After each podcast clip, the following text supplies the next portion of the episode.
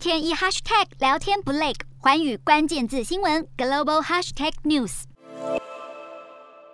与乌克兰总统泽伦斯基和多位乌国官员握手，美国国务卿布林肯和国防部长奥斯汀二十四号造访乌克兰。会后，两人宣布美国将加码军援乌克兰。布林肯与奥斯汀表示，美国已经批准出售乌国价值一点六亿美元（大约新台币五十亿元）的非常规弹药，并将提供超过三亿美元的军事资助。一名国防部高层表示，这批出售的非常规弹药指的是乌克兰军队目前使用的军武系统所需的弹药。这些军武系统大多是苏联时其留下来的。国务院声明稿中指出，这项军售案透过巩固乌军军备的完备性，加强乌克兰在当前和未来对抗威胁的能力。奥斯汀表示，美国希望俄罗斯军力被削弱，就无法再次发动侵略。不过，对此，俄罗斯驻美大使安托诺夫表达强烈抗议，表示莫斯科已经警告华盛顿不要向乌克兰运送更多武器，并且已经送出一份正式外交照会，表达俄方关切。